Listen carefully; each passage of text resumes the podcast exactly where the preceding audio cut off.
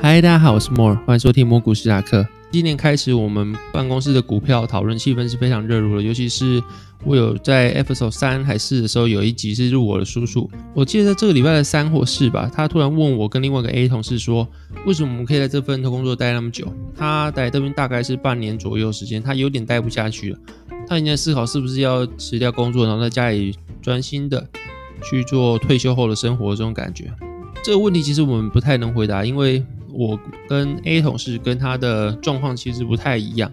A 同事在这边待了大概十年，那我在这个八月刚满三年。我问叔叔，如果在这边那么不开心的话，为什么不回上一份工作，就是在银行业的工作？有次他老是就是看错标的，然后在当天放空之后，直接那个股票涨停板，他当天被嘎了八亿，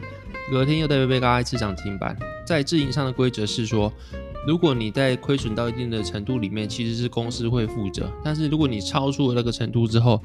其实你要去跟公司分那个亏损的部分。但那一年后续，他老师的全年绩效是正的，只是那时候的压力之大，其实不是一般人可以忍受。他说的，所以说他不想要回那一行。然后后来他就问我们说，其实，在我们现在这个工作也没有多没有压力啊，但就是薪水也少，然后事情多，工时又长，为什么我们还待得下去？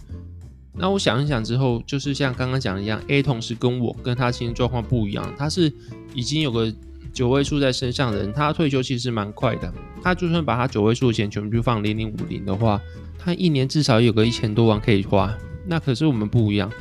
我的总资产的话，可能每年要有二十趴以上的绩效，我才能够勉强维持自己的生活。那 A 同事他这边待了十年，他有小孩有老婆了，A 老婆也没在工作，虽然说他的积蓄。有一点，可是这个积蓄应该也没法撑到他小孩的大学毕业，更何况他现在想生第二胎。那我们就聊到说，叔叔为什么想要在这份工作？那叔叔是说，因为他们家人蛮传统的，希望他有一份稳定，然后听起来比较政治正确的工作吧。所以说，教育出版业听起来其实是蛮政治正确的。虽然说实际引进来之后，你会发现其实里面是一堆鸟事，但是名目上听起来其实是叔叔他家人蛮希望他可以去做的工作。那 A 同事讲说，他刚刚讲的一些原因嘛，就是有家有老婆有小孩，小孩又小，未来还要读大学。他如果现在不工作的话，其实没办法负担，也没办法想象说未来如果遇到需要钱的话怎么办。他没有任性的余地的意思就是。那我有想过，其实我自己，我自己呢，其实我每天都想退休。当叔叔这样问我说，我说我的心里第一个想的是说，我并不是没有想要离开这边呐，也不是说我在这边乐在其中。最初我已经待三年，其实是我有史以来就是出社会以来待过最久的一份工作。但其实我不是想工作，而是不得不工作吧。在这个工作，其实每天都要开会做市场调查，然后去研拟你的编修的方向。而这个编修方向其实会被质疑的，你需要去跟高层报告说你为什么要这样编修。那你会遇到很多像是说高层会。在开会上讲很多他的老生常谈呐，可能现在已经不适用了，然后也是过去的事情，但他也会讲很多。但是因为他的职务或是他的年纪啊、他的资历的关系，你不得不听他讲话。那一定可能半小时到一小时之类，反正其实是蛮多事情是你需要去被检验的。那这个压力其实也不小。但是说如果你要说用金钱衡量的话，可能跟自营上一天被嘎了八亿、十亿比起来，当然是以金钱来说是小很多，但是。现实就是我的钱也不够我就地退休嘛。如果我有每年二十趴以上绩效，其实可能就让我可以专心做股票就好了。但实际上就是你要每年二十趴，而且持续五到十年以上，或者直到我退休之前都会有这样稳定的绩效。因为我需要这笔钱的话，其实很难。你看巴菲特或者什么样其他的有名的投资人，其实也没有这样绩效。当然说他们资金部位比较高。然后他们所操作策略不太一样，他们可能被这些大资金部位去拖累，所以没办法得到二十帕以上的绩效。但实际上就是我不确定我自己可以得到这样的绩效。如果可以的话，我早就退休了。每个人其实都一样，就是没有一个人生下来他的梦想就是去工作。每个人可能都会很多梦想，看我可能想象，如果我不工作的话呢，我想去读研究所，或者想去国外去异地生活，或者是想要去做一些自由写作的工作等等。然后这样的话题会让我想到以前有一个布洛克叫做草莓起司蛋糕冰淇淋，他讲过的一句话，很多人都会说，如果你喜欢吃美食的话，其他人就会跟你说，那你可以当厨师啊。那如果喜欢看小说的话呢，有人会说，那你可以当作家。如果你你喜欢什么样东西，就好像会需要跟你的职业挂钩。可是有时候兴趣就只是兴趣而已，它只是个纯粹的喜欢。那这样的喜欢，如果你挂钩到生计或者是挂钩到金钱的话，它那份压力存在的话，它可能就一切都不一样，就会开始变质了。所以说，小时候大家一定都会有梦想吧？就是有些梦想，其实在这现实社会是没办法达成，是不切实际的。像是有些人想要当超人，想要超能力，或者是想要当武侠小说的剑士之类等等的，现在看起来是一个非常愚蠢、非常中二的事情，因为现实的话根本达不到。但这样天马行空想法，其实每个人过去应该都会有。那为什么后面大家没有这样想法？我觉得。有一部分原因是因为现实根本不可能让大家这样的事情，所以说你只能去接受。像前几天我去找我朋友，我去台北出差，那我们已经大概疫情之后大概有半年到一年不见了。他跟我聊到说他现在有点犹豫，就是他跟他女朋友在一起大概两到三年的时间了，那也没有什么不好，就是也聊得来也处得来。但是有时候聊聊聊聊到一些突然某一刻的时候，他会觉得说这女朋友好像不太懂我在讲什么，或者是说这个聊天关系好像有点干，就是。也没处的不好，就聊起来其实好像没有办法聊到心里的某个点，没有去碰到。那他们其实已经到了可能开始要谈论结婚的时候，他会想说，那如果结婚了呢，是不是一生就这个样子？他就是要接受这样的对话，这样的日子，这样的人生，那这一生就定了。在没有离婚的情况下，应该没有人结婚之前会去预设你自己会离婚的。那他他自己就是跟我聊这件话题，然后问我的想法。其实我也不知道怎么回答他，但我就是问他说：如果你因为这个理由去跟他分手的话，你应该会想很多吧？比如说后面哪一天想起来，会觉得说，如果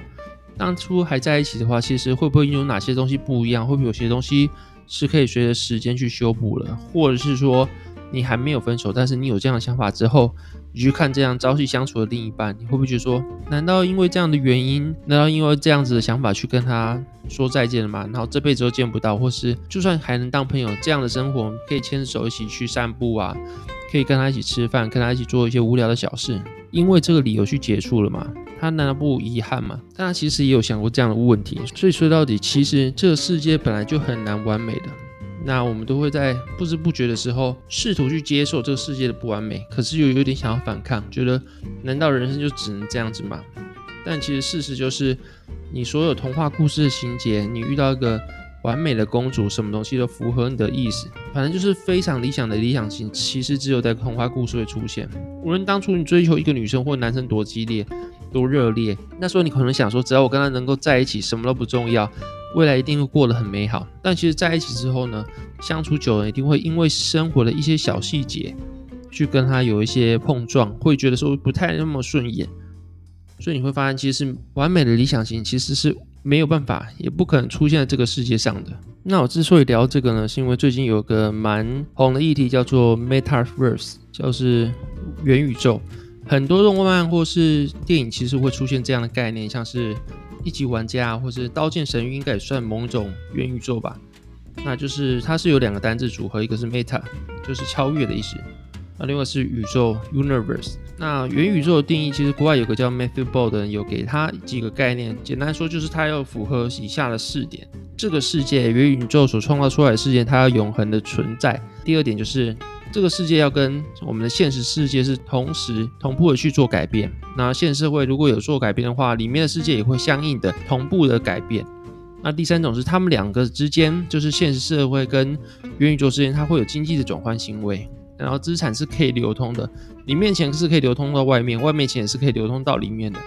那第四点其实最重要就是你在里面可以创造任何的事物，它不会受到你的剧情啊或者游戏它的架构的限制。像是你可能可以在里面盖房子，然后买卖东西，创造，主要是创造能力要很好，就是你不会受到很多东西的限制。就是说，如果你像《侠盗猎车手》，它的剧情可能是非常的自由的话，但你还是会受到剧情的限制。还有，你出了游戏之后呢，《侠盗猎车手》只是存在游戏片里面的一个世界，你没办法跟现实社会做什么连接。那我们可以看到很多像电影啊，或者是卡通，会有很多剧情是。玩家戴着头盔，然后用体感的装置进入一个世界之后呢，他会觉得是另外一个世界一样，就像是现实的世界一样，你会感觉到饥饿，感觉到疼痛。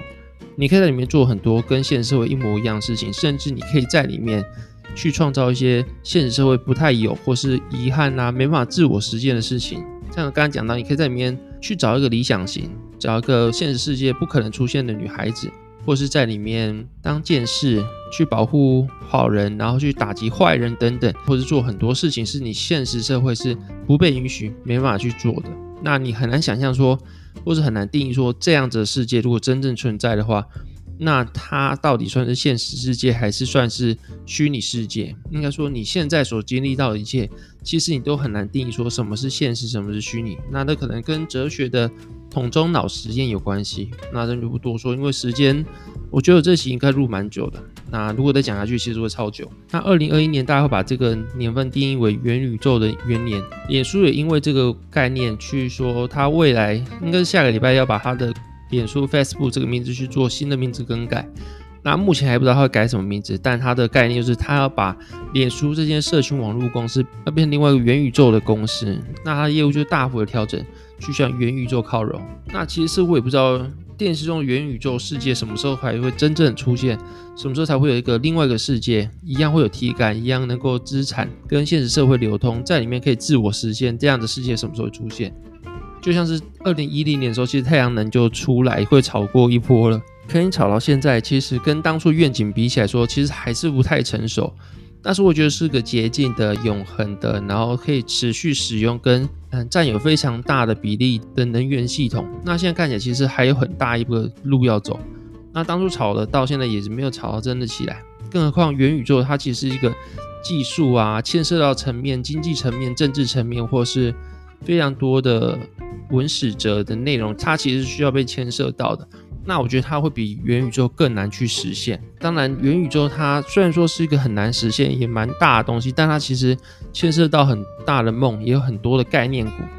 那现在如果大家想要投资元宇宙这个世界的话，其实它有很多很多的东西都是有沾上边，因为它毕竟是现代科技的集大成。那它至少会有的就是 AR、VR 的系统，还有 AI 的人工智慧跟云端服务，还有五 G 跟区块链。那如果你要从某些产业去参与元宇宙的投资的话，那至少会有的就是使用者的装置，就像刚刚讲的头戴头盔，像是 Apple 啊，或是华为啊，或是 Microsoft，他们都在做这方面的。或者使用者的界面跟平台，就是你要如何进入的话，你可能会有 Facebook。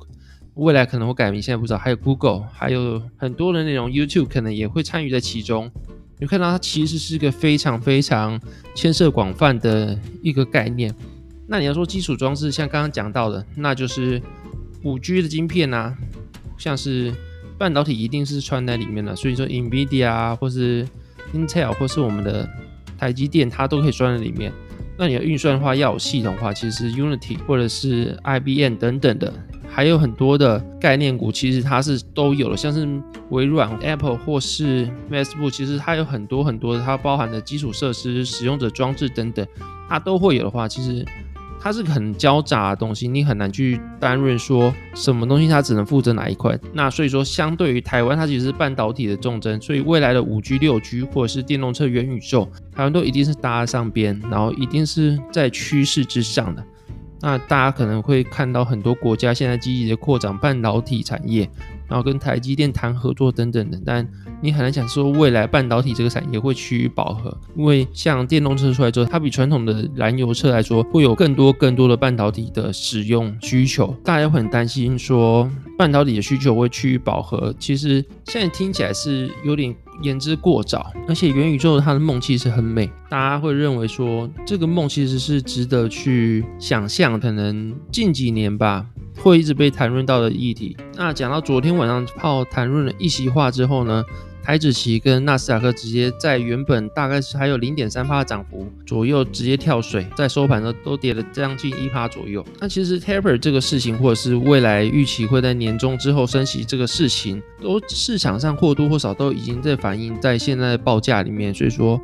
你要会预期说 taper，或是听到明年中之后会升息，然后美股或台股会有一波非常大的修正，我自己的想法是不太。不太可能，这段时间从你今年年中一到现在，市场都没有对这个方面有做任何的回应。那我自己是会觉得，现在价格对于 taper 或多或少是已经有反应过了。那昨天虽然说看起来在 taper 这个字出来之后呢，台子期跟纳斯达克是瞬间跳水，但是后续还会修正到哪个阶段，我不太确定。那我昨天有做稍微的避险，就是有做几张空单，但我也迅速回补。我也蛮怕说我不回补，然后放久了之后我会直接被嘎上天。就像我刚才讲一样，我也不确定说现在市场反应到哪里，那就是跟着市场的脉络就好。昨天看起来确实有一段很大的跌幅，就是有个很立即然后瞬间的跌势，那我就跟着去做。但是我也不觉得说这个跌幅能够到哪里。我觉得现在比较尴尬的点是，过去市场预期有超过八成的几率，Fed 的下任主席会有炮继续连任。大家知道他立场非常鸽派嘛，然后也有人叫他美股守护神。